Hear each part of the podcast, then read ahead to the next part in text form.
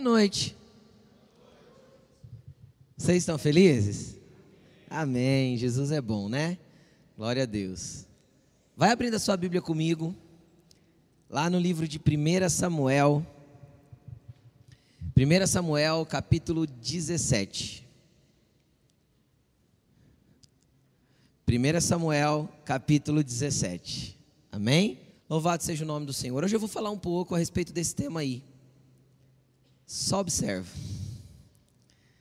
É legal que isso, né, quando a gente está numa conversa de WhatsApp que começa aquela treta lá no grupo da família, sabe? Aquela, principalmente nessa época, ninguém está brigando, né, por causa de um lado, do outro, não sei o quê. Tal, de repente alguém põe um olhinho, não é assim? Tipo, um olhinho de canto assim, né? Isso quer dizer exatamente isso, né? Tipo, só observa. Então, é, eu estava orando e o Senhor foi direcionando eu para falar um pouco a respeito disso. E não tem nada a ver com política, tá bom? Não tem, só fiz um comentário brincando. Mas tem a ver com uma história da Bíblia, uma história de uma passagem bem conhecida. E bem conhecida mesmo. Por exemplo, ó, quem já ouviu falar de Davi matando o gigante Golias? Levanta a mão. Praticamente todo mundo. Então, baseado nessa história, a gente sempre fala sobre as atitudes de Davi, como ele se levantou, se posicionou, fez o que tinha que fazer. Só que havia um grupo de pessoas ali dentro dessa história, havia um grupo de pessoas ali dentro desse contexto, que literalmente eles só observavam. E por que eu quero falar com você sobre só observar? Porque muitas vezes nós temos um linguajar, um falar, um expressar de quem faz, mas a minha atitude não é condizente com a atitude daqueles que estão realizando, mas a minha atitude é condizente com a, a daqueles que só observam. Então, o que o que eu quero te conduzir nessa noite é para que nós saiamos de um lugar de apenas falácia, de apenas blá blá blá, quanto ao linguajar de fé, e entramos realmente numa atitude de fé para que saiamos do lugar de apenas observação. Quem está entendendo? Quem está entendendo o que eu estou falando? Então você não pode ser daqueles que só observam. Então chacoalhe o seu irmão do lado aí e fala assim: você não é daqueles que só observam. Amém? Não deveria, pelo menos. Amém?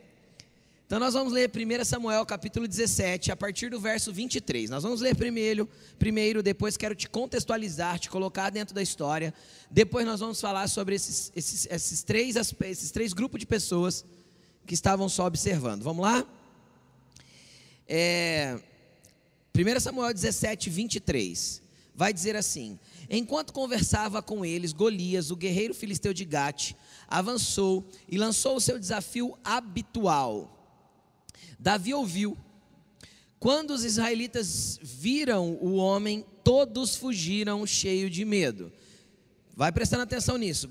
Golias lançou seu desafio habitual, os homens fugiram cheios de medo. Os israelitas diziam entre si: Vocês viram aquele homem? Ele veio desafiar Israel. O rei dará grandes riquezas a quem o vencer. Também lhe dará sua filha em casamento e isentará de impostos em Israel a família do seu pai.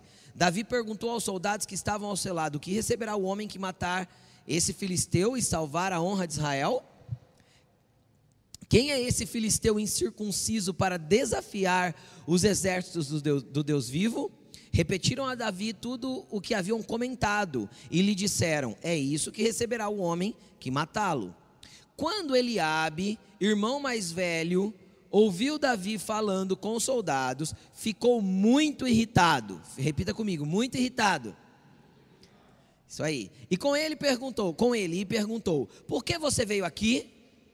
Com quem deixou aquelas poucas ovelhas no deserto? Sei que você é presunçoso e que o seu coração é mau. Você veio só para ver a batalha." Disse Davi: "O que eu fiz agora? Será que não posso nem mesmo conversar?" Ele então se virou para o outro e perguntou a mesma coisa, e os homens responderam como antes. As palavras de Davi chegaram aos ouvidos de Saul, que mandou, que o mandou chamar.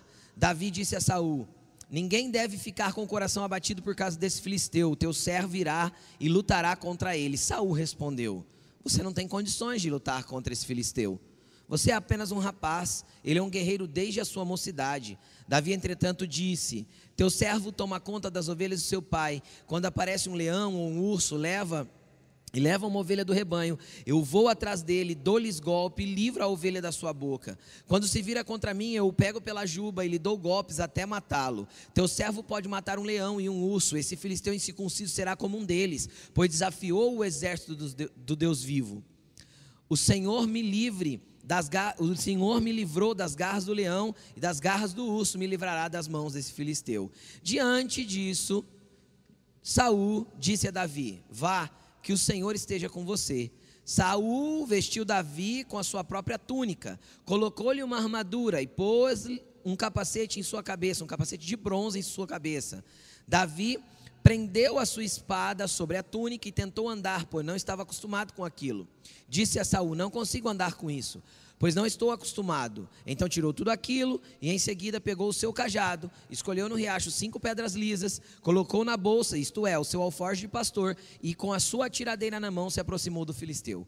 Enquanto isso, o filisteu, com seu escudeiro à frente, vinha se aproximando de Davi, olhou para Davi com desprezo, viu que era só um rapaz ruivo e de boa aparência, e fez pouco caso dele. Disse a Davi: Por acaso sou um cão para que você venha a mim com pedaços de pau? E o filisteu amaldiçoou Davi invocando seus deuses e disse: Vem aqui, eu vou dar as suas carnes às aves do céu e aos animais do campo. Davi, porém, disse ao filisteu: Você vem contra mim com espada e com dardos, mas eu vou contra você em nome do Senhor dos exércitos, os Deus dos exércitos de Israel, a quem você desafiou. Amém? Amém. Eu quero que você preste, a leitura foi um pouco longa, então eu quero que você preste atenção. Deixa eu te colocar na história. Primeiro, o que estava acontecendo? Vem comigo. Havia uma guerra entre o povo de Israel e o povo filisteu. E eles estavam acampados no vale de Elá. Um vale, imagina um, um, monte, né? não era uma montanha, um monte de um lado, um monte de outro. E um vale embaixo com um pequeno ribeiro. E de um lado estava o exército filisteu e do outro estava o exército de Israel. E você que já assistiu filme épico, filme, filme né, de história de guerra antiga, já deve ter visto nos filmes quando um soldado em específico, muito habilidoso, faz um desafio. Ao invés de colocarmos os dois exércitos para guerrear, eu desafio qualquer guerreiro do exército de vocês lutar contra mim. Se ele me vencer, então nós nos rendemos. Se ele perder, vocês se entregam para nós. Quem já viu isso em filme? Né? Isso em filme épico normalmente tem filme de história antiga e tal. E aí era justamente isso que Golias estava fazendo. Era justamente isso que Golias estava desafiando. Isso já fazia mais de 30 dias que estava acontecendo. Por isso que o desafio era habitual. Todo dia pela manhã Davi levantava, ia lá, ou Golias levantava, ia lá e fazia esse desafio, desafiando o exército de Israel. Amém? Estão comigo? Amém? E aí o que, que acontecia? Acontecia que todo mundo ficava morrendo de medo. E aí nós vemos alguns personagens dentro disso. E eu quero que você preste atenção. Comece a prestar bastante atenção. Primeiro, nós temos um exército de medrosos. Então, tem um grupo de homens ali, treinados, habilitados, capacitados, que toda vez que ouve Golias, o Golias morre de medo e sai correndo, se escondendo. Depois, nós temos um segundo grupo, o irmão de Davi, Eliabe e os seus dois irmãos Eliabe era o mais velho e os outros dois irmãos que estavam na guerra. Os irmãos, fala comigo, os irmãos.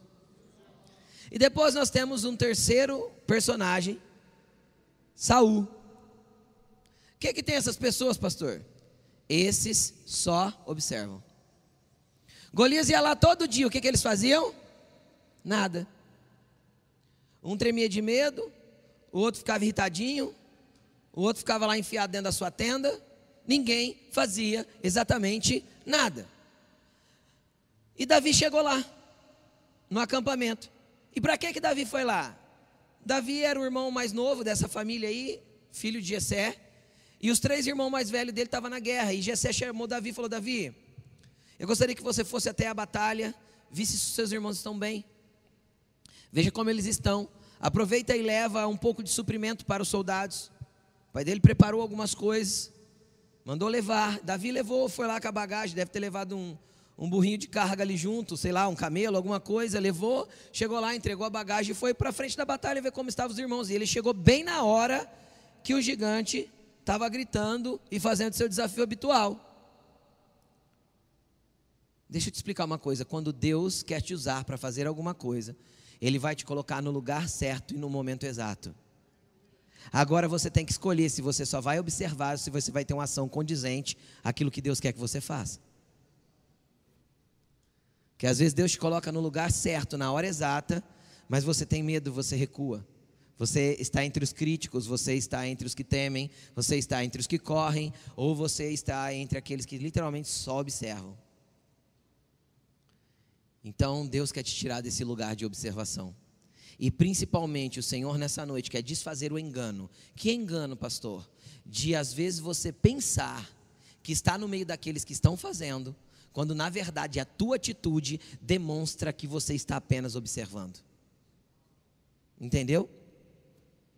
Então é muito fácil para as pessoas que já frequentam igreja, às vezes você já vem na igreja faz tempo, você é cristão faz tempo, você é evangélico e você adotou uma linguagem evangélica. E aí você vê um problema, você fala, misericórdia, preciso orar sobre isso. Mas você nunca orou. Quem está entendendo o que eu estou falando?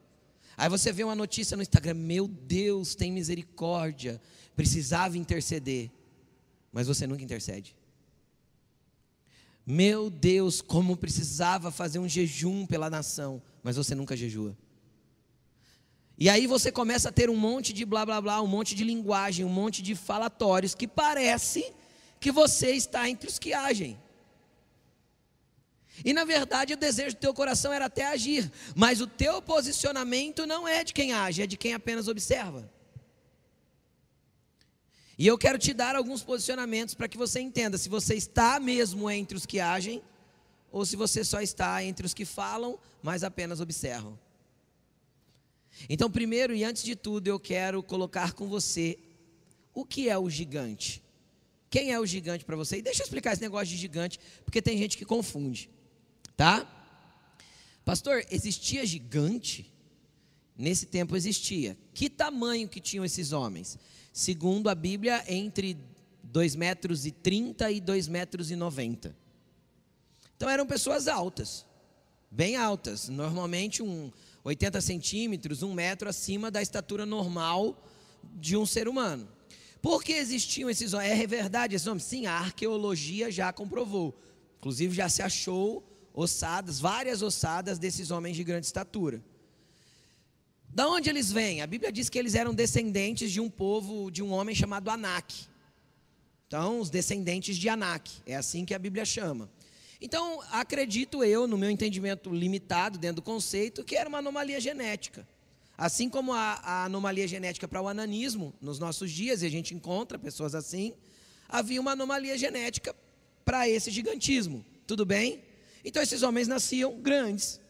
E normalmente, por causa do tamanho, obviamente era intimidador, eles sempre eram treinados para a guerra. A maioria deles eram guerreiros habilidosos. Por quê? Porque pegavam eles já de adolescentes e treinavam a vida inteira para o ambiente de guerra. Então, normalmente eles eram guerreiros muito valentes e intimidadores, é óbvio, eram grandes demais e todo mundo temia esses homens. Então, isso é real e é provado já, inclusive arqueologicamente, tá bom? Então, Golias era um desses, tá bom? E aí aconteceu que chegou lá o Davi. E que tamanho tinha Davi? Segundo a Bíblia, ele era um homem de baixa estatura. Ele era da turma da Branca de Neve, sabe? Tô brincando.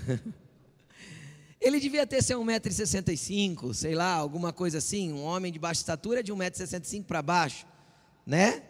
Pelo menos no padrão brasileiro, acredito que no Israel não é muito diferente, tá bom? Então ele era um baixinho. Então imagina Davi perto de Golias. Era um negócio, né? Excomunal, né? Era estranho. E, e acontece que alguns gigantes também vêm sobre a nossa vida. E eu queria que antes de tudo você identificasse os seus gigantes. E se você quisesse anotar quais são os seus, faça isso. Não seria ruim se você soubesse. Então, o que seriam os gigantes para nós nesse tempo? Quem é o gigante? O gigante é aquele que te desafia em qualquer área da tua vida. Quais são os seus desafios? O que você tem se sentido desafiado? Às vezes é um gigante que você tem que derrubar. Às vezes Deus tem te desafiado e o gigante que você tem que derrubar é você mesmo. A sua apatia, o seu conformismo, a sua estagnação espiritual. Às vezes é o teu gigante. Que tipo de gigante você tem que derrubar nesses dias? Gigante é tudo aquilo que te desafia. Quem mais é gigante? Gigante é tudo aquilo que te põe medo. Tudo aquilo que te põe medo é um gigante para você, porque medo só existe para uma coisa. Pergunta para mim, para quê, pastor? Para ser superado. Medo só existe na sua vida para ser superado. Deus não quer você parado em nenhum medo. Tudo bem? Amém? Então, o medo pode ser para você um gigante. O que mais pode ser um gigante para você? Tudo aquilo que te faz recuar. Você estava indo bem, de repente alguma coisinha aconteceu, você recua. Isso é um gigante para você. O que mais, pastor? Um gigante para você pode ser aquilo que parece maior que você. Às vezes te foi proposto um desafio e você olha para aquilo e parece que é maior que você. Quem já se sentiu assim? Eu já. É um gigante. Vença, avance, supere em nome de Jesus. O que mais é um gigante, pastor? é aquilo que insiste em reaparecer. Golias não voltava todo dia de manhã? Sabe aquele pecado que você luta contra, que insiste em, em, reaparecer? Sabe aquele jeito que você tem, que você acha que você abandonou, mas de repente insiste em aparecer? Tão gigante para você pode ser tudo aquilo que insiste em voltar na tua vida, ciclos que você nunca consegue superar porque parece que sempre começa de novo e sempre volta. O que mais é gigante para você, querido? aquilo que faz você se sentir incapaz. Às vezes tem coisas que tem feito você se sentir incapaz, que faz você se sentir desprezado. Você viu o jeito que Golias olhou para Davi? Com desprezo. Então, tudo aquilo que te olha com um olhar de desprezo é um gigante. Eu não estou falando de pessoas, porque a nossa luta não é contra carne e sangue.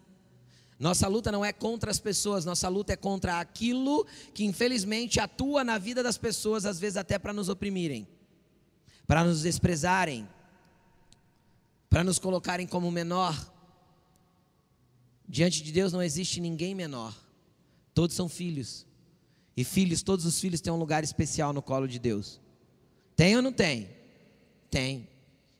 Quando você pega um pai e uma mãe que tem um coração justo, um coração íntegro na presença de Deus, não tem filho melhor que o outro, não tem um lugar especial para um filho e um lugar desprezível para outro filho. Quem está entendendo o que eu estou falando? O pai ama todos iguais, Deus não tem filhos prediletos, na verdade ele tem. Todos nós somos prediletos de Jesus. Ele te ama especialmente e maravilhosamente. Você tem um lugar predileto no coração de Deus. Você só precisa entender que esse lugar é teu. Então, o desprezo do inimigo normalmente é para que você se sinta menos e não acesse esse lugar de cuidado do Pai. Estão comigo? Isso pode ser um gigante, pode ser um gigante para você. O que mais? As palavras de maldição. Golias amaldiçoou Davi. Pode ser que você seja uma pessoa que cresceu lotado de palavras de maldição no seu coração. Pessoas te amaldiçoaram, seus pais te amaldiçoaram. Pessoas que você amava te desprezaram. Falaram mal de você, falou que você não ia dar em nada, que você não era ninguém, que você não podia, que você não conseguiria. Deixa eu te explicar uma coisa. Isso é o que Satanás pensa ao seu respeito. Isso é o que o inimigo usou essas pessoas para falar. Sabe o que Deus fala ao seu respeito? Deus fala que você é um filho amado, escolhido por Ele, e que Ele escreveu todos os seus dias nos livros dele antes que qualquer um dos seus dias existisse. Isso chama-se propósito. Deus não te criou à toa, Deus tem um propósito para você, Ele quer te usar e quer te conduzir à exatidão dos lugares que Ele tem para a tua vida. Então pare de se achar desprezado, pare de acreditar nas palavras mentirosas que proferiram contra você, fique com o que a palavra de Deus diz ao seu respeito. Fique com o que a palavra de Deus diz a seu respeito. Você é filho, você é amado, você é querido, você é escolhido. Você é chamado por Ele. Existe algo que Ele não quer, não é só algo que Ele quer fazer em você, mas também através de você. Você pode muito mais do que você imagina. Isso não é uma palestra motivacional. Isso não é uma palestra coaching.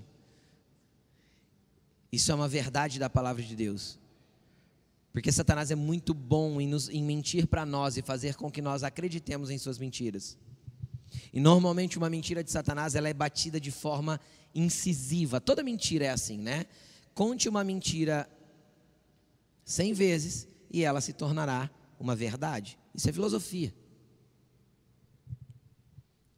É assim que funciona. Satanás costuma insistir em uma mentira na vida das pessoas. Amém? Então, Deus não é Deus da mentira, Ele é Deus da verdade. Ele é a verdade, Ele é o caminho, Ele é a vida. E você vai ao Pai através de Cristo. Tudo bem? Vamos lá, que mais? Gigantes para você pode ser as ameaças que vêm contra a sua vida. Todo tipo de ameaça que vem contra a sua vida. Amém, gente? Amém? Todo mundo vai ter gigantes para derrubar. Todo mundo vai ter momentos que vai ter que enfrentar gigantes. E não tem como você pensar em fugir disso. Ah, eu só observo, querido. Até os que só observam, vai chegar um momento que o gigante vai bater na porta da tua casa e vai entrar e você vai ter que fazer alguma coisa. Então não adianta tentar se esquivar e ficar no campo da observação. Deus não te chamou para esse lugar. Tudo bem? Amém? Aí diante dos gigantes existem dois tipos de pessoas: os que observam e os davis. Quem você quer ser? Vamos lá, entre os que só observam, agora eu vou fazer traçar o perfil dos que só observam. Entre os que só observam, nós vamos pegar na sequência do que nós lemos no texto. Entre os que só observam, os primeiros que vêm são os soldados. E qual, o que, que aconteceu com esses soldados? Eles eram, eles eram soldados, sim ou não? Sim. Fala comigo, sim. Eles eram treinados para a guerra? Sim. Eles tinham armas? Sim. Estavam uniformizados? Não sei. Aí eu não sei se naquele tempo tinha uniforme para os soldados. Mas tá bom, estavam uniformizados? Vamos pensar que se fosse o exército de hoje? Sim. Ok? Tudo bem? Só que quando Golias gritava, o que eles faziam? Fugiam. O que, que acontece conosco?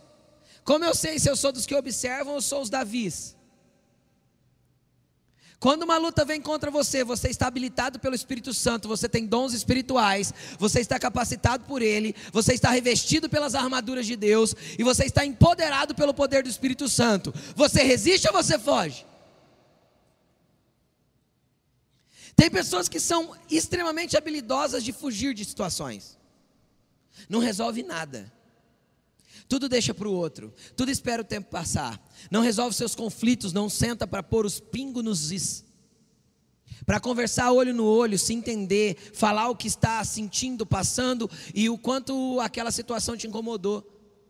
É um gigante que você tem que derrubar e você nunca resolve seus conflitos, sempre você larga, sempre você terceiriza, ou sempre você deixa o tempo resolver. O tempo não resolve conflitos, nem apazigua situações, nem coloca a amizade na onde há inimizade, nem tira a dor do coração, nem faz com que mágoa soma, suma. Não tem como, o tempo não apaga essas coisas. Por quê? Porque a Bíblia me diz assim, ó, não deixe nascer em Hebreus capítulo 12, versículo 15, acho que é. Não deixe nascer em vocês nenhuma raiz de amargura. Não deixe o quê? Nascer. Por quê? Porque brotando, ela cresce e contamina você e os outros. Quando eu deixo uma situação não resolvida porque eu não tenho atitude, porque eu sou um fujão, porque eu não coloco as coisas no lugar, a raiz de amargura, ela não desaparece porque eu esperei. O que, que a Bíblia diz que acontece com ela? Cresce, brota, cresce, contamina. Eu e os outros. Porque quando a gente está com rancor no coração, com mágoa, e a gente não coloca a coisa para resolver, por mais difícil que ela seja, por mais conflito que ela cause, A gente larga aqui dentro e acha que está tudo bem, só que de repente alguém encosta em nós e a gente solta. Aí encosta outro, a gente solta também. É ou não é assim? Hora que vê a gente que não está só contaminada, a gente contaminou uma meia dúzia em volta. Entende o que eu estou falando? Por quê? Porque ao invés de enfrentarmos os gigantes, resolvermos os problemas, colocarmos as situações no lugar, a gente fica fugindo. Quando a gente vai para o aspecto do casamento, eu poderia dizer, em 99% dos casos, o homem detesta, ele, ele briga com o mundo, mas ele não quer brigar com a mulher. É desse jeito mesmo, todo homem. É ou não é? Eu estou errado, homens? A gente enfrenta o que precisa lá fora, a gente só não quer ter treta dentro de casa. Só que a mulher, para arrumar uma treta com a gente, é só ela acordar de TPM. Ela já acorda brigando. Só que você nunca sentou lá na mesa para conversar, porque isso é uma situação, bundão, que você fica correndo. Entendeu? Foge, está habilitado, é o, é o homem da casa, é o cabeça do lar. Só que você não coloca na mesa para pôr as coisas em ordem. Entendeu? Por que você faz isso? Porque você não quer arrumar conflito. Na verdade, você não quer resolver. Você quer ver se passa o dia tudo bem, mais ou menos assim, para ver se no fim do dia você consegue alguma coisa. Então Deus não te chamou para isso. Existem coisas, existem coisas no teu casamento, eu nem ia falar de casamento. Existem coisas dentro do seu casamento que se você não colocar na mesa, falar, está acontecendo isso, o que eu penso é isso e eu não, não quero que seja mais assim, e tanto de um lado quanto do outro, para de fugir. Porque senão vocês vão ter que resolver lá no cartório assinando um papel de divórcio. Por quê? Porque ficou fugindo, só observando. E falando para os outros, ah, eu não aguento mais essa mulher. Vai lá no amigo trabalho falar. Fala com aquele que não pode resolver. Então, isso que eu falei é uma realidade. O homem odeia conflito com a sua esposa. Briga com o mundo, mas prefere estar em paz dentro de casa. Só que nunca senta para aí por isso, por isso nunca senta para resolver os conflitos. Nunca senta para explicar com clareza o que está acontecendo. Põe para fora ou ser abençoado. Fala o que você pensa. Quero, não quero, gosto, não gosto. Discordo.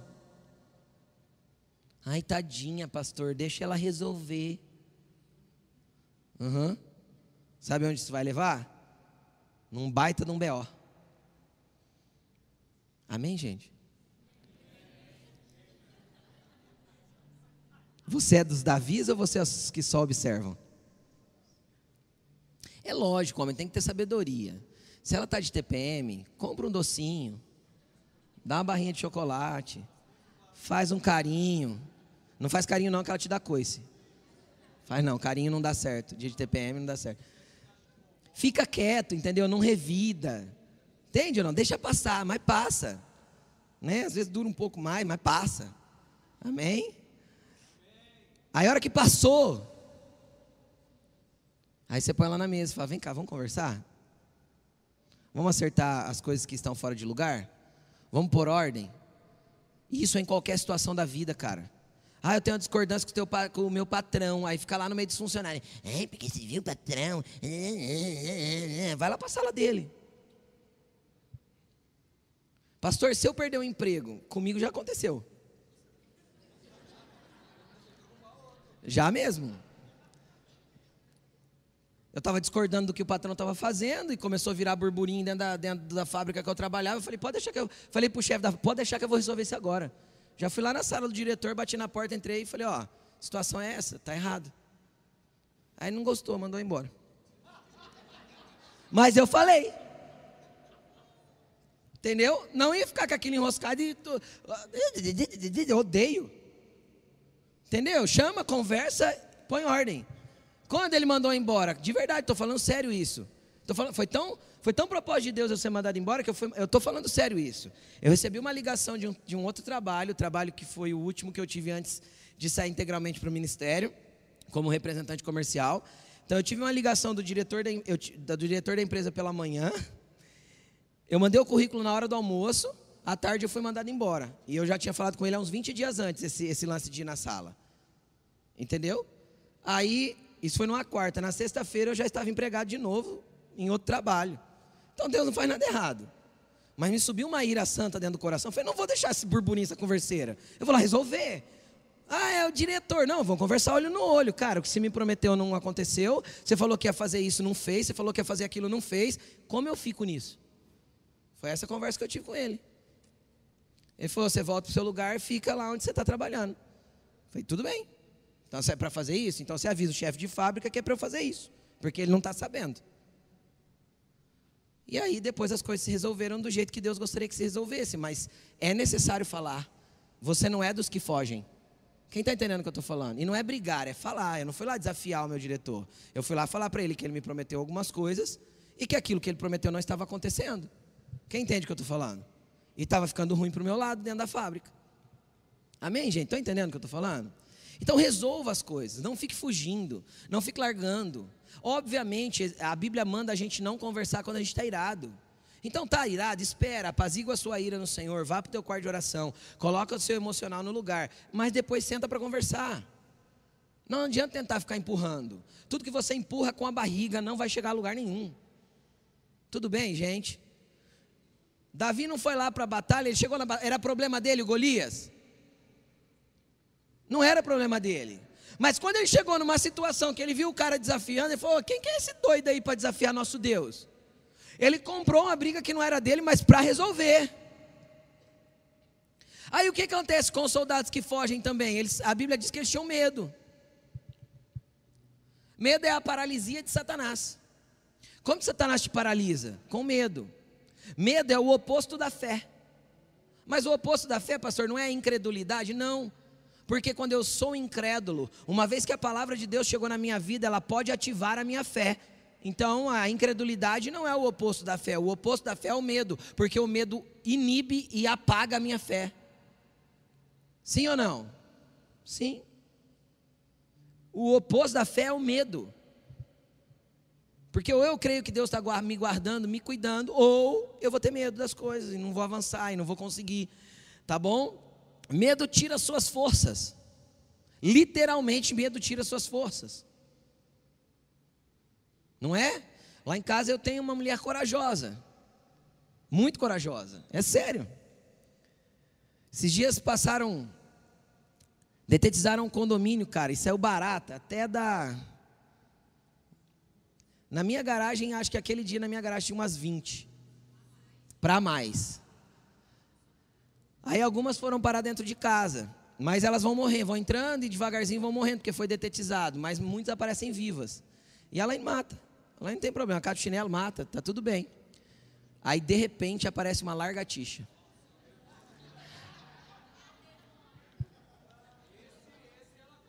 Aí ela trava. Porque o medo paralisa. Ela trava, ela trava. Outro dia ela ficou super feliz, apareceu um lagarto no meu quintal. Nossa, pensa no tanto que ela gritou. Porque o medo trava, o medo te paralisa, literalmente ele te paralisa. Então, o que que aqueles soldados tinham? Quem, o que que, o que que aqueles que só observam têm? Então eu quero que você analise. Se você tem essas coisas, você corre o risco de estar só entre os que estão observando. Há medo? Entendeu? Você está fugindo de situações? Qual que é a outra característica dos soldados? A Bíblia diz que eles se viraram entre eles e começaram a comentar. Ai, você viu o que o rei vai dar para o homem que matar? Sabe o que acontece? As pessoas que só observam, elas vivem de sonhos que nunca se concretizam e de promessas que nunca alcançam. Por quê? Porque elas olham para o tamanho da promessa e falam: é maravilhoso, o rei vai dar dinheiro, o rei vai dar honra, o rei vai dar a mão da sua filha em casamento, o rei vai dar isenção de imposto para sempre. Uau! Mas o que você faz para matar o Golias? Nada. Sabe quando você vai alcançar as promessas de Deus para a sua vida? Nunca.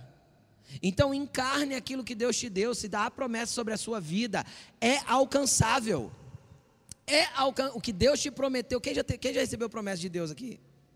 O que Deus te prometeu é alcançável para você, tudo bem? Desde que você se mova, ou você é um Davi, alcança, ou você vai ficar na situação dos soldados, correndo para trás das pedras, se escondendo com medo do Golias e comentando: Ai, você viu o que, que o rei vai dar para quem derrubar o Golias? Quem está entendendo o que eu estou falando? Tem gente que vive só de comentário, comentário que o outro fez. Tem gente que tem um monte de testemunho para contar dos outros. Nossa, você viu o que Deus fez na vida do fulano? Meu Deus, aconteceu isso e aquilo, e aquilo, e aquilo, e aquilo, e aquilo. Nossa, Deus é bom. Mas parece que só na vida do outro. Parece que na tua vida não há testemunhos. Agora, por que, que isso não acontece? Não acontece porque você ainda está mal posicionado. Você está armado, você está, você está uniformizado, você está capacitado e você está amedrontado, você está escondido e você está com um converseiro ainda. Ah, porque o rei vai dar, o rei vai dar, porque Deus vai fazer, porque Deus prometeu, porque Deus, porque Deus, porque Deus, porque Deus é bom.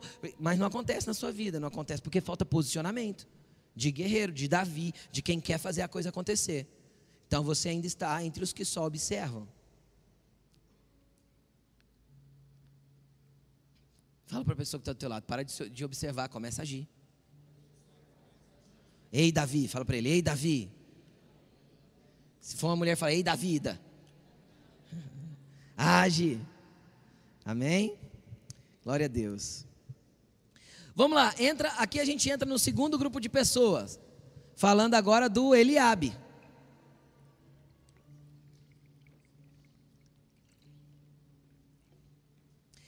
Quem era o Eliabe? O irmão mais velho de Davi, já falei isso para você. A hora que ele viu Davi conversando com os soldados, Davi escutou, né, o, o converseiro do que Deus ia fazer, do que o rei ia fazer. E aquilo encheu de uma indignação santa no coração de Davi. Ele, quem é esse circunciso para vir contra o exército do nosso Deus? E ele ficou todo mexido ali por dentro, mas ao mesmo tempo ele tinha o olho na herança. Quem está entendendo o que eu estou falando? Então é errado a gente crer na promessa de Deus, sabendo que Deus vai trazer para nós um desfrutar dessa promessa? Não, não é errado. Desde que haja um posicionamento com a atitude correta. A atitude correta não era ter a, esposa, a filha do rei como esposa. A atitude correta de Davi não era ter isenção de impostos. A atitude correta era quem é esse circunciso para vir contra o exército do Deus vivo. Quem é o homem que vai lá restaurar a honra de Israel? Ou seja, a motivação de Davi estava no reino de Deus. Quem está entendendo o que eu estou falando? Então, a consequência de estar bem motivado é ter herança aqui na terra. Amém? Mas vamos lá, o que Eliabe fez? Primeiro ficou irritadinho. Então, os que só observam se irritam com aqueles que fazem. Alguém começou a fazer perto de você, já começa. É, quem pensa que é? Chegou agora. É. Só podia ser o puxa-saco mesmo, lá. Ó. Já começou na empresa, já foi promovido. E você está lá criticando seu patrão até hoje, fazendo um monte de burburinho, não vai sair do lugar que está nunca. Entende o que eu estou falando, gente? Não vai avançar.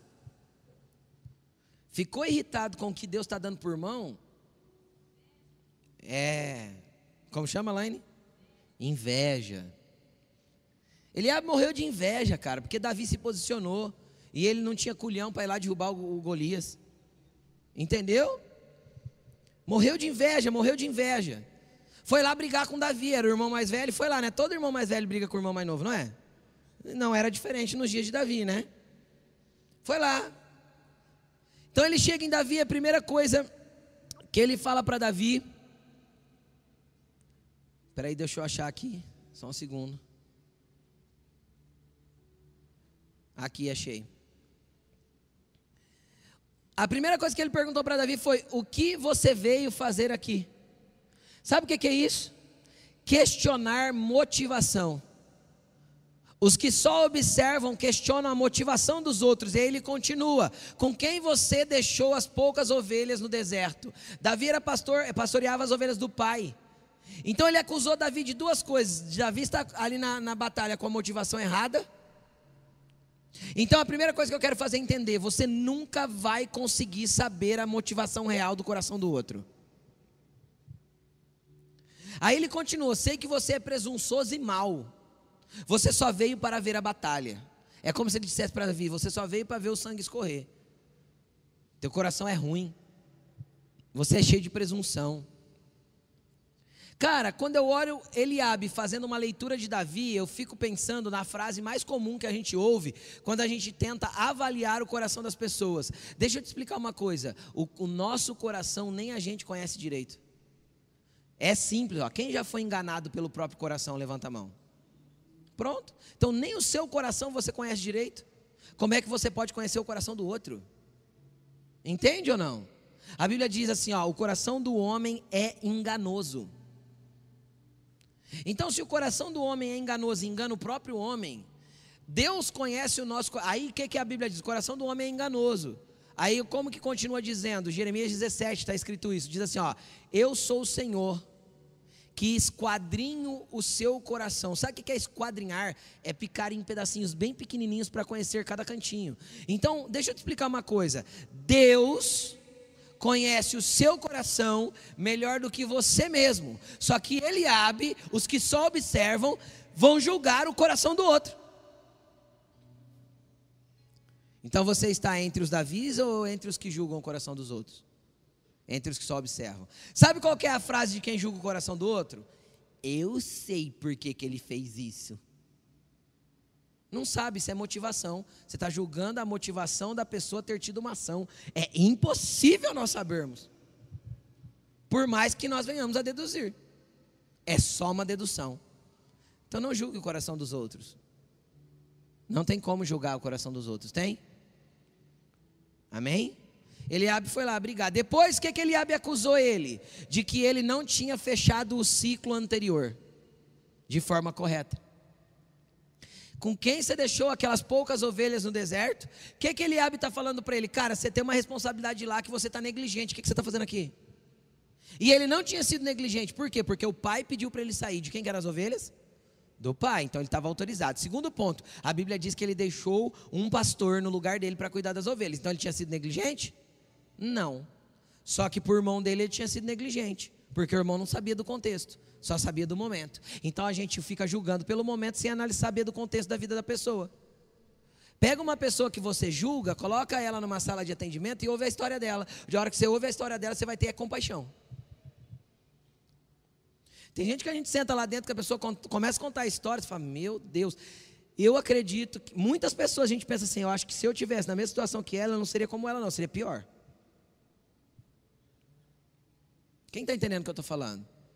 Então Eliabe não estava na condição de Davi, não sabia o que o pai tinha dito, não sabia o que Davi tinha feito com as ovelhas. Com quem você deixou aquelas poucas ovelhas no deserto? Ainda menospreza ainda o trabalho do menino.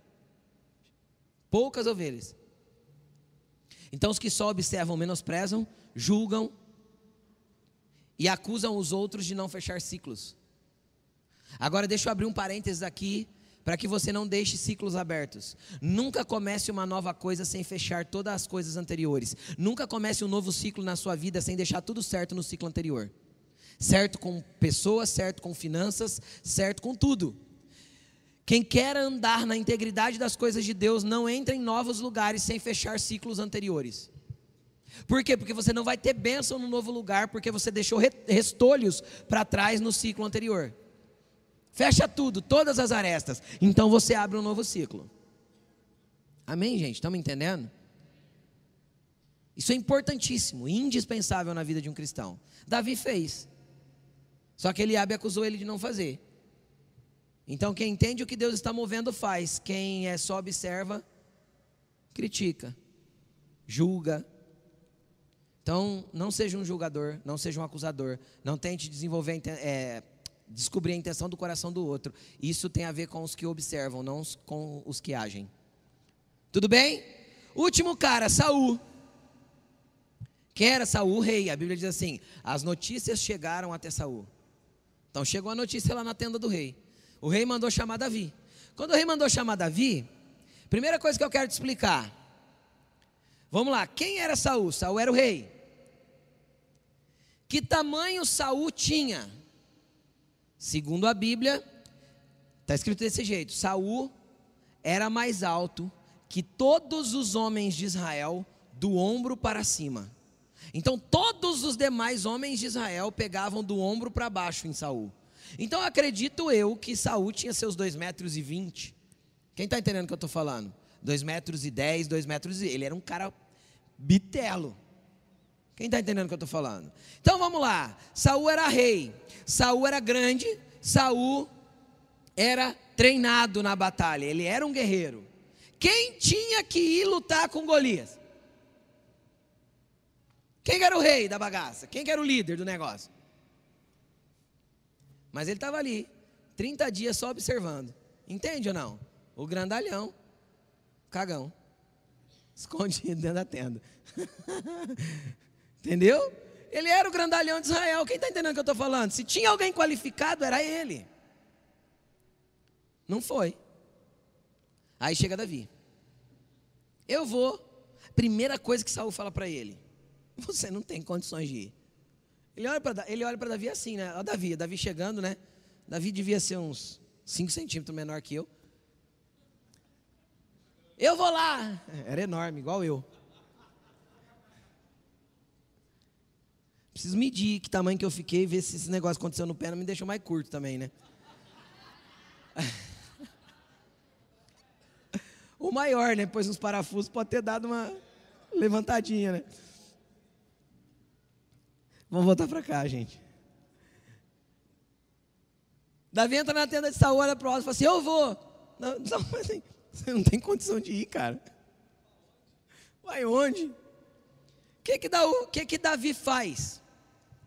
Davi era dos caras que agiam, ele não era dos caras que observavam. Então o que, que ele conta? Como ele agiam anteriormente. Então era como se ele dissesse assim: ó, no ciclo que eu acabei de fechar, nos passos que eu acabei de dar, quando chegou um leão para pegar a minha ovelha, eu não deixei. Mano, um molecote de 17 para 18 anos que juntou um leão no braço, velho. Era brabo, menino, vamos ser sinceros. Era, se eu ver um leão, eu corro. Até desse jeito eu corro. E Davi, ele era valente mesmo, ele era um cara que, que tinha valentia, ele não era dos que observavam, ele era dos que iam resolver o problema. E, e ele começou a contar para Saul o que já tinha acontecido. Cara, eu posso, porque se eu matei um leão no braço, e se eu matei um urso no braço, isso significa que aquele cabra que está gritando lá do outro lado vai morrer também. Então o que que Davi, em quem Davi confiava? Davi foi na força do seu braço? Não, Davi estava confiando em Deus. Consegue entender? Então a diferença de quem faz pautado naquilo que Deus quer, pautado nos princípios de Deus, entendendo que Deus está com ele, vai derrubar gigantes. O gigante está nas mãos daqueles que agem, mas agem confiando que é Deus que está executando. Não na força do teu vai, não na força de olhar para o espelho pela manhã e falar, você é o cara, você consegue, você é o campeão. Não, não está nisso. Está na confiança que você tem em Deus. Por mais difícil que seja a situação com o Senhor, você pode colocar tudo no lugar. Davi confiou em Deus. Davi olhou para ele e falou: Cara, se Deus já me deu livramento de um leão, porque vamos falar, um menino de 1,65 com 16 para 17 anos de idade, cara, matar um leão, foi Deus que fez. Você concorda comigo? Então, quando Saul olha para aquele molecote, e a Bíblia diz assim: Você é só um rapaz. A Bíblia é muito gentil, né? O que, que Davi estava falando? Ô moleque, o que, que você pensa, cara? Entende? Saul estava olhando para ele e falou assim: É só um molequinho. Pelo amor de Deus, ele é um cara treinado. Então Davi pega e começa a explicar, cara, eu sendo assim, olha o que Deus já fez na minha vida. Então joga para cá, eu vou matar no peito e vou resolver essa situação. Ninguém dá conta, eu resolvo. Aí o que, que acontece? O que, que acaba acontecendo? É muito interessante. Saul tenta colocar três coisas em Davi. Primeiro a Bíblia diz que Saul coloca a sua túnica. Então vamos lá, uma túnica normalmente era até aqui, ó. Em cima do joelho, a túnica masculina. Aí a túnica de Saul com 2,20 metros colocado sobre Davi, onde bateu? Passou do chão. Entende? Então, o que isso significa? Saul tenta pegar o que, que a roupa significa no reino espiritual? Identidade. Como o mundo espiritual te vê nas suas vestes espirituais? As tuas vestes espirituais identificam você no, no reino espiritual. Quem está entendendo o que eu estou falando? O significado das roupas é identidade, identificação. Como se identificava na época de Jesus um leproso? Pelas roupas. Como se identificava um sacerdote? Pelas roupas. Então a roupa fala de identidade. Estão comigo? Então o que que Saul está falando para Davi? Cara, do teu jeito você não consegue. Pega a minha identidade, pega o meu jeito de fazer e coloca em você. Quem só observa tenta roubar a identidade do outro, tenta manipular ele para que ele se mova do jeito que eu quero. Estão entendendo ou não? Saul tenta impor a identidade dele sobre Davi. Aí a Bíblia diz que Saul vem e coloca uma armadura, não diz que era dele. Mas coloca, coloca a sua túnica, a túnica de Saul, e coloca uma armadura. Acredito que ele pega uma menorzinha lá, coloca sobre Davi. O que que a armadura significa? A armadura, cara, é o modus operandi. Era a forma que Saul estava acostumado a travar batalhas. Como que Saul ia para a batalha? De armadura, de espada, de lança. Quem está entendendo o que eu estou falando? Então Saul primeiro tenta impor a identidade dele em Davi, depois ele tenta impor o modus operandi, o jeito de agir dele para que Davi agisse igual. Estou entendendo? Estou entendendo o que eu estou querendo dizer? Então, normalmente, quem observa e tem um pouquinho mais de experiência, nós estamos falando do rei, o cara que tinha autoridade, que tinha experiência na guerra. Normalmente, os líderes que têm um pouco mais de experiência vão cair nesse mesmo teste. Qual que é esse teste? É o teste de alguma pessoa menos experiente chegar nele para um desafio e ele tentar, primeiro, impor a sua identidade. Não, você tem que fazer do meu jeito. Não, porque ó, é assim, é essa. Depois, tentar ainda colocar o modus operandi, a forma de agir, a forma de executar dele também.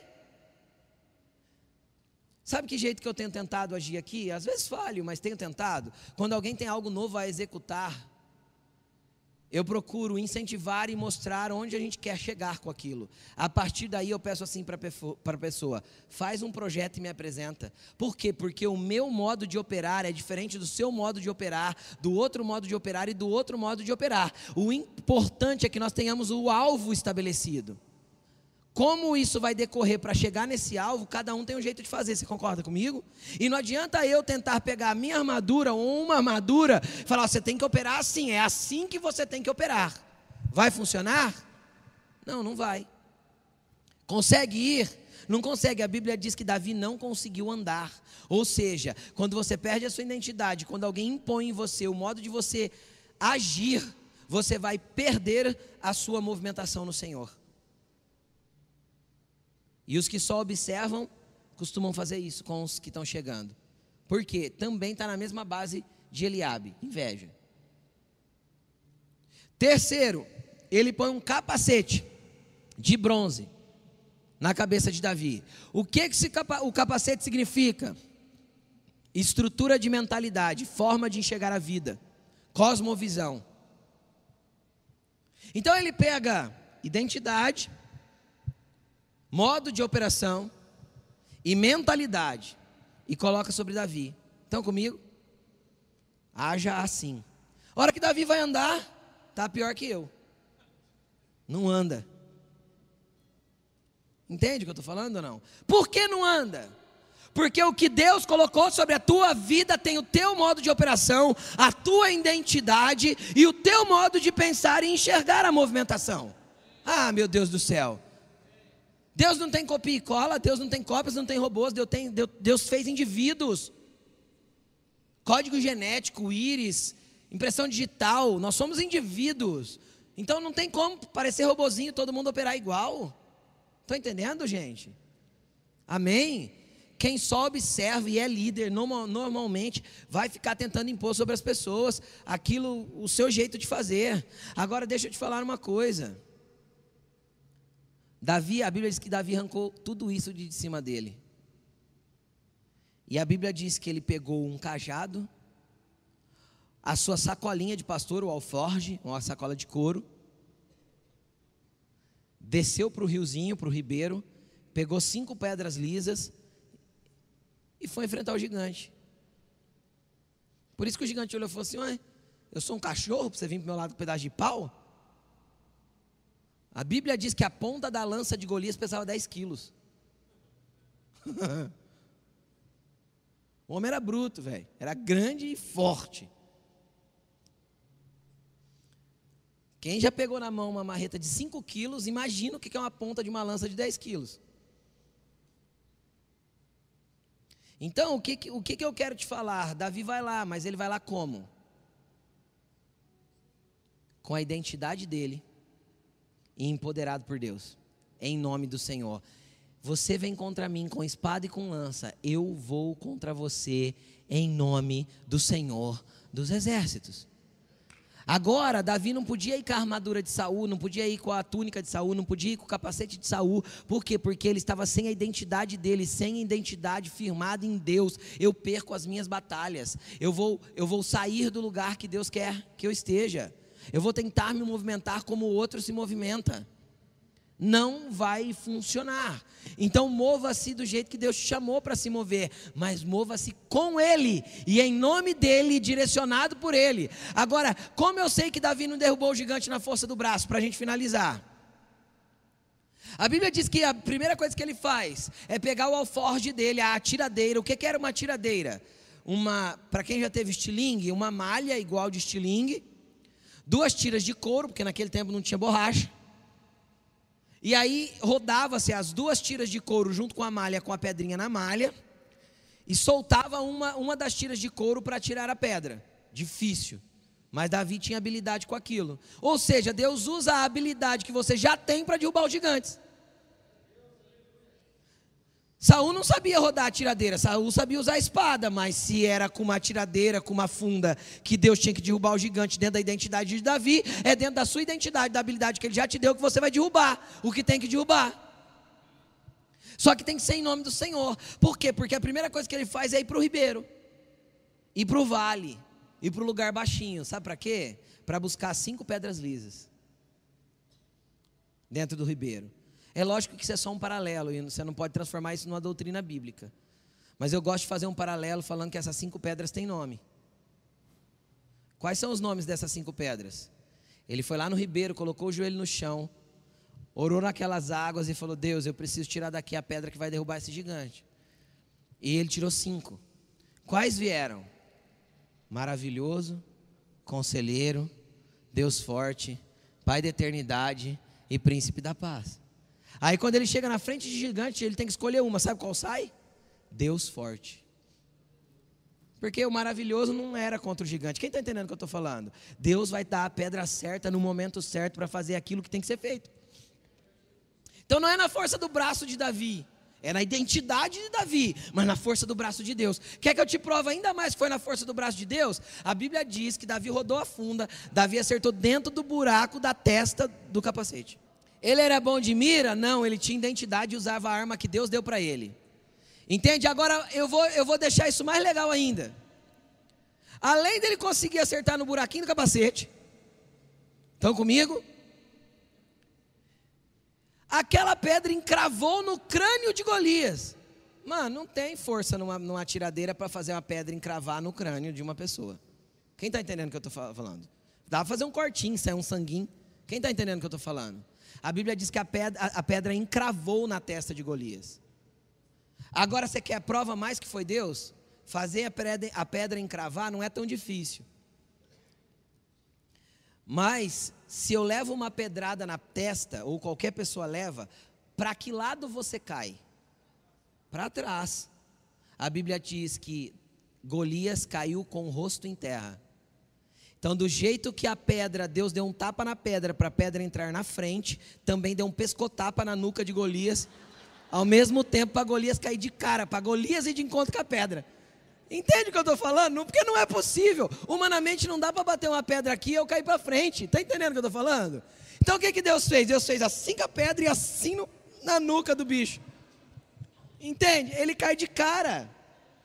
Não é possível cair de cara. É tipo, é anti, antinatural. A lei da gravidade não permite. Quem está entendendo o que eu estou falando?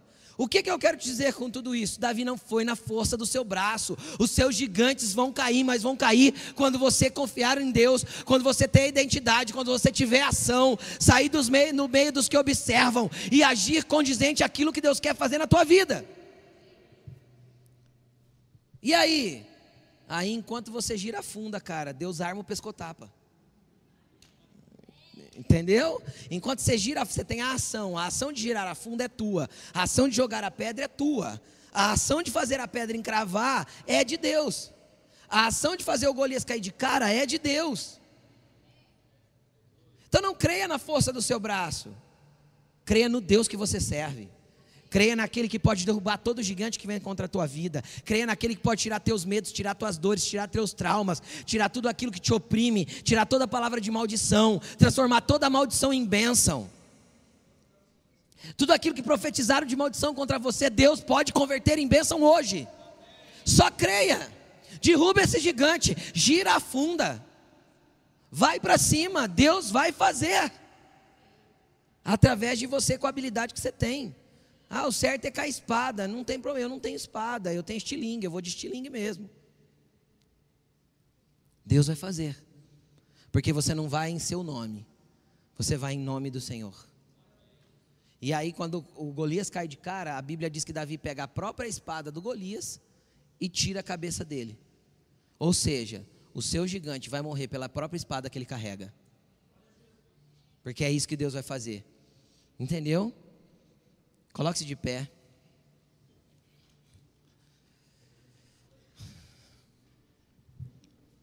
Vai para o Ribeiro primeiro. Tem pedras lá para você acertar lá no buraquinho do capacete. Vai para o Ribeiro, só que identifica seus gigantes primeiro. Quais são os seus gigantes? Quais são os gigantes que você tem que derrubar nesses dias? Quem está tentando te roubar a identidade? Quem está tentando te encher de fragilidade, te amedrontar? Quem está ficando irritadinho com você e está tentando te acusar? Quem só fica com converseiro e está tentando te distrair? Deus quer te chamar para o lugar que Ele tem para você de volta hoje. Há um lugar para você e você fica fugindo, se esquivando disso. Você sabe da promessa de Deus e você fica fugindo. Está fugindo há quanto tempo? Chega de fugir. Hoje Deus te chama de volta. Hoje Deus quer, quer que você desça para o ribeiro. Eu quero pedir que você feche seus olhos. Pode apagar as luzes para nós. Deixa eu falar uma coisa para você. Tem um ribeiro aqui, ó. As pedras que você precisa estão correndo aqui. Isso é só espiritualmente dizendo e profeticamente.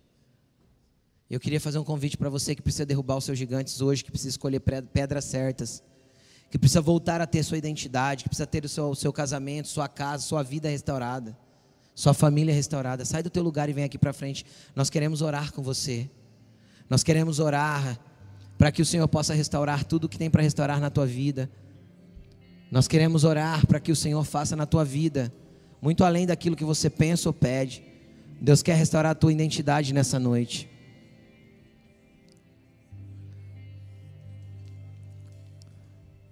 Vem, o Senhor está aqui para que Ele possa fazer na sua vida coisas grandiosas e poderosas que vai além da tua compreensão. Quem está aqui na frente, dê alguns passinhos para que isso, para que ninguém fique no corredor. Vai falando com Jesus, Jesus, eu estou com os gigantes aqui, eu não sei como lutar contra eles. Eu não tenho conseguido pegar as pedras certas e eu não tenho conseguido atirar no lugar certo. Mas hoje eu estou aqui, Senhor, para que eu encontre no ribeiro as pedras que eu vou poder derrubar cada gigante. Vai falando com Ele. Hoje o Senhor vai derrubar gigantes de medo, de insegurança. Hoje o Senhor vai derrubar gigantes de maldições, transformando as palavras que lançaram sobre a tua vida em bênção. Hoje o Senhor está aqui para operar na sua vida, querido.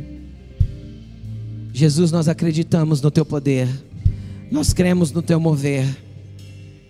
Venha fazer pela casa, pela vida, pela história de cada pessoa que venha fazer, Jesus. Comece a orar, querido. Eu vou pedir para líder, os líderes ainda não, não imporem as mãos sobre ninguém. Daqui a pouquinho eu vou pedir. Vamos orar. Vá buscando ao Senhor. Se levante as suas mãos, comece a buscar. Fala, Deus, eu quero estar posicionado. Eu não quero estar, Senhor, entre os que só observam. Eu quero estar entre os que agem. Eu quero estar entre os que fazem. Eu quero estar, Senhor, no ribeiro, escolhendo as pedras certas para cada ação. Eu quero ter a minha identidade. Eu quero me mover conforme a tua habilidade, aquela que o Senhor colocou sobre mim. Tem gigantes caindo aí, querido. Tem gigantes caindo aí, posicione-se. Tem gigantes de medo sendo desestruturados. Tem gigantes de pensamentos de suicídio sendo tirados da sua estrutura emocional agora.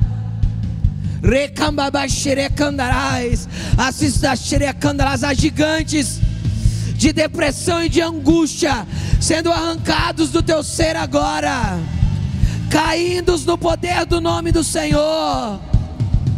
Ei! Deixa o Espírito Santo mover no seu interior. Aleluia. Gigantes podem se levantar, querido. Deixa eu te falar. Davi matou mais gigantes durante a sua vida, sim?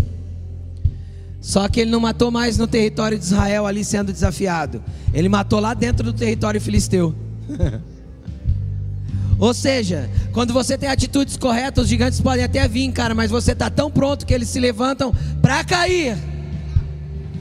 Só que você tem que estar posicionado entre aqueles que agem, entre aqueles que fazem corretamente, entre aqueles que andam nos princípios. Jesus tem grandes coisas para fazer, querido. Pode ser que hoje tenha sido aquele gigante, que é a ruptura para você entrar nos lugares que Deus quer te levar. Pode ser que hoje tenha rompido algumas coisas para que você avance para os lugares que Deus te deu. Insista, continue, vá em frente. Deus tem grandes coisas para mover sobre você. Em nome de Jesus. Aleluia. Glória a Jesus.